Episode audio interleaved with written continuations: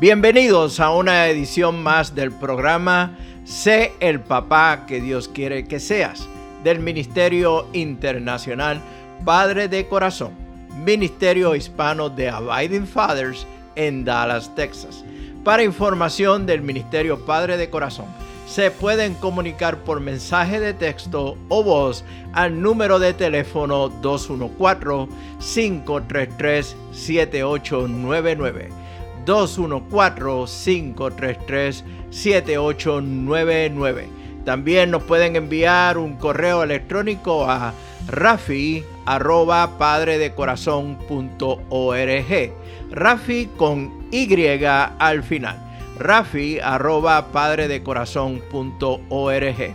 Visita nuestra página web www.padredecorazon.org www.padredecorazon.org Soy Rafi Gutiérrez, pastor y director del Ministerio Internacional Padre de Corazón. En el programa anterior vimos al apóstol Pedro nuevamente en lo sublime. Escucha cómo lo expresa el médico Lucas en el libro de los Hechos de los Apóstoles. Siguió predicando por largo rato y los que creyeron lo que Pedro dijo fueron bautizados y sumados a la iglesia en ese mismo día, como tres mil en total. Estoy leyendo del libro de Hechos, capítulo 2, versículo 41. Al escuchar algo como esto, tal vez en el día de hoy diríamos, You go, Pedro. Es aquí donde nos gustaría ser como Pedro. Una predicación, tres mil personas agregadas a la iglesia en un solo día. El llamado de Pedro es confirmado, es validado había tirado la red del Evangelio y se había convertido en pescador de personas. Lo único que faltaba para sellar esa confirmación era la entrega de un certificado o diploma declarándolo pescador oficial de personas. Pedro continúa en lo sublime. Más adelante el libro de los Hechos registra que Pedro sana a un mendigo cojo diciendo las famosas palabras, yo no tengo plata ni oro para ti, pero te daré lo que tengo. En el nombre de Jesucristo de Nazaret, levántate y camina. Esto lo, encontramos en el libro de Hechos capítulo 3 versículo 6. Una vez más, podemos decir, dale Pedro, dale o como diríamos en mi pueblo, huevo puesto, gallina cantando. El éxito está en las puertas. Todo marcha bien con Pedro, restituido, redimido y admirado. Y ahora, ¿qué te parece? ¿Te gustaría ser como Pedro? Espera un momento. Continúa leyendo las escrituras. Pablo, Pablo ahora entra en escena en la carta de Gálatas, Pablo menciona un incidente con Pedro.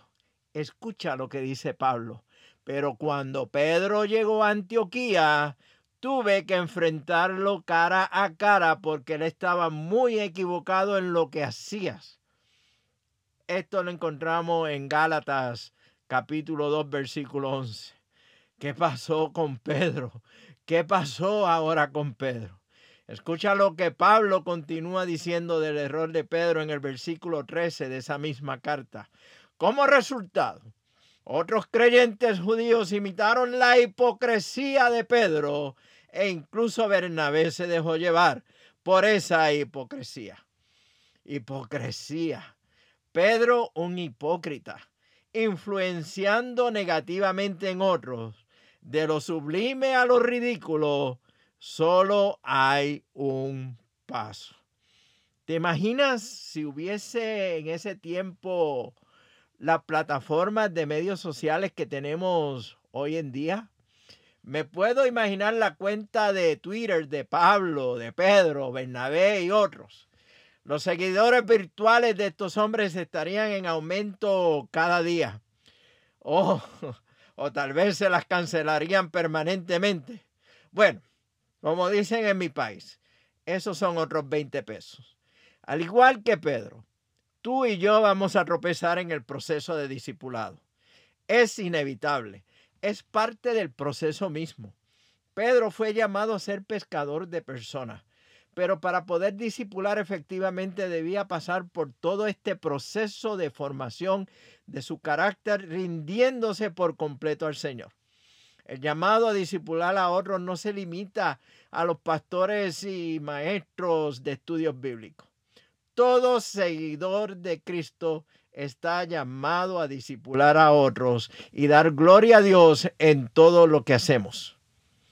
En ese llamado, en ese llamado primeramente debemos reconocer nuestras propias limitaciones.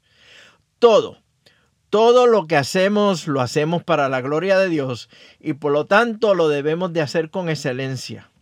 Sin embargo, no debemos olvidar que el éxito de nuestro llamado no depende de nosotros.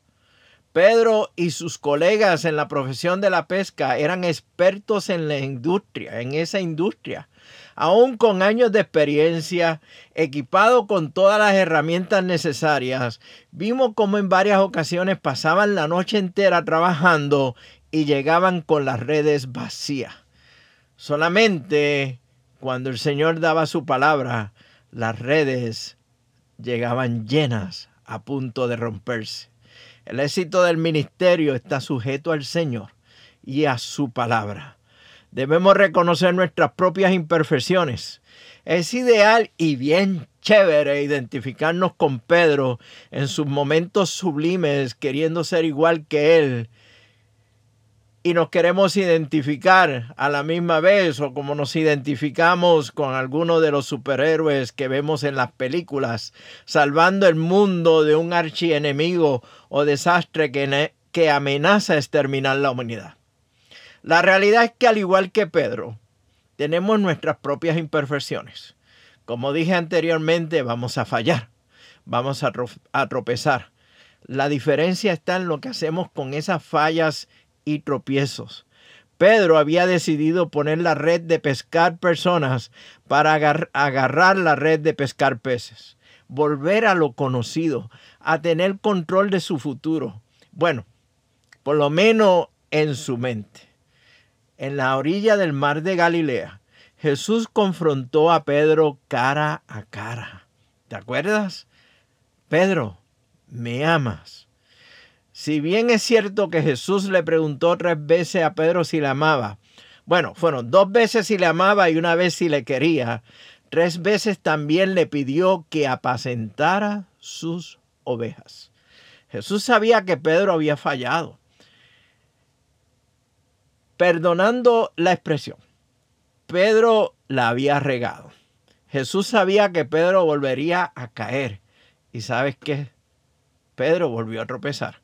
Sin embargo, Jesús le había pedido que cumpliera con su llamado. Hermanos, hermanas, amigos y amigas que me escuchan, vamos a fallar, vamos a tropezar. Suena fuerte, pero vamos a experimentar fracasos. Créeme, tengo suficiente experiencia en ese campo. Acuérdate siempre de estas palabras de Jesús en la cruz consumado es. El precio por nuestros pecados, por nuestras fallas de dar en el blanco, se pagaron por completo en la obra de nuestro Señor Jesucristo en la cruz. Nuestros fracasos, nuestros tropiezos no son el precio que tenemos que pagar por seguir a Cristo. Son simplemente un recordatorio diario de depender más en Cristo que en nuestras propias habilidades o destrezas. La fe de Pedro fue puesta a prueba hasta el final de sus días. Escucha bien lo que el mismo Pedro dice sobre las pruebas. Estas pruebas demostrarán que su fe es auténtica. Está siendo probada de la misma manera que el fuego prueba y purifica el oro, aunque la fe de ustedes es mucho más preciosa que el mismo oro. Entonces su fe, al permanecer firme en tantas pruebas, le traerá mucha alabanza, gloria y honra en el día que Jesucristo sea revelado a todo el mundo. Estoy leyendo de la primera de carta de Pedro, versículo 7. Te dejo con estas palabras para concluir esta serie sobre Pedro. En tu caminar diario con el Señor, deja en manos del Señor lo que Él ha de hacer con la vida o en la vida de otros. En cuanto a ti y a mí, nuestro llamado es seguir al Señor, permanecer firmes en Él y convertirnos en, en pescadores de hombres para la gloria de Cristo. Este ha sido un programa del Ministerio Internacional Padre de Corazón, Ministerio Hispano de Abiding Fathers, con oficinas en Dallas, Texas. Nuestra misión es la de capacitar, motivar y comprometer a los hombres en su rol de padre y líder en el hogar, según lo ha ordenado Dios, haciendo discípulos del Evangelio de Jesucristo. Somos un ministerio internacional, relacional y generacional. Para información del Ministerio Padre de Corazón, se pueden comunicar por mensaje de texto o de voz al número de teléfono 214-533-7899. 214-533-7899. O enviarnos un correo electrónico a rafi arroba padredecorazon.org. Rafi con Y al final. Rafi arroba padredecorazon.org. Puedes visitar nuestra página web www.padredecorazon.org www.padredecorazon.org Soy Rafi Gutiérrez, pastor y director del ministerio Padre de Corazón y les agradezco grandemente que nos hayan acompañado en esta edición del programa Sé el papá que Dios quiere que tú seas del Ministerio Internacional Padre de Corazón. Nos vemos próximamente en el barrio.